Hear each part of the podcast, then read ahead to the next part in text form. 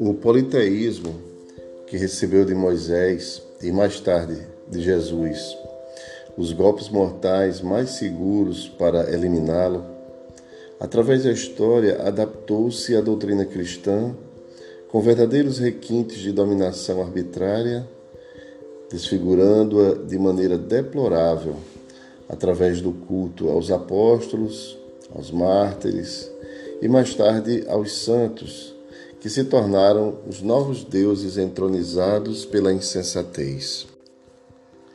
Combatido pela razão nos tempos modernos da cultura, novamente impôs-se ao desvario, elegendo outras formulações que passariam a atrair a atenção e o interesse coletivo, aureolando-se de míticas homenagens, qual ocorreu em Paris com a deusa Razão no período da Revolução, desfilando em cortejos não menos idólatras do que aqueles realizados pelas religiões ultramontanas.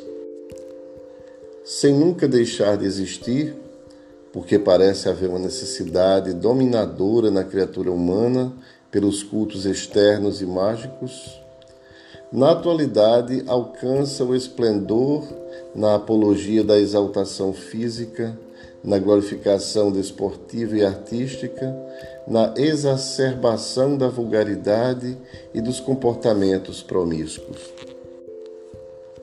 Atraindo multidões aturdidas e fascinadas, na sua inconsequência, celebram festivais de anarquia em formas de bacantes vergonhosas e ultrajantes, com que seduzem as novas gerações desequipadas de experiência, de maturidade psicológica e de discernimento mental. Fomentam a impressão de que a existência na Terra tem como objetivo único desfrutar do prazer sem cansaço, embora a consumpção que logo ocorre devoradora.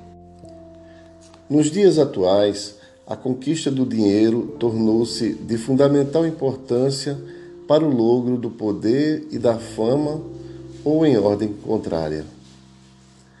É imprescindível entesourar, brilhar, submeter, sem nenhuma consideração pelas demais criaturas. Alcançar um deles para depois os outros a qualquer preço faz-se essencial para a existência humana. Enquanto ascende essa deplorável postura, diluem-se os valores ético-morais que são desrespeitados, inclusive por aqueles que os estabelecem através de códigos de honra e de leis que deveriam ser dignificadoras. O triunfador que conquista qualquer um desses deuses não se preocupa com as vítimas que lhe servem de pedestal para o brilho enganoso. Nada obstante, os modernos adoradores desses novos bezerros de ouro asseveram estar vinculados a esta ou aquela doutrina religiosa que abjura a idolatria, mantendo conduta paradoxal.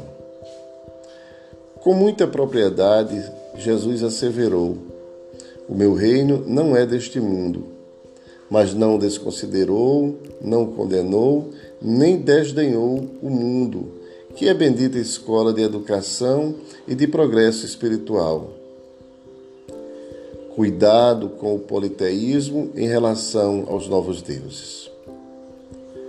Espírito Joana de Ângeles, do livro Jesus e Vida.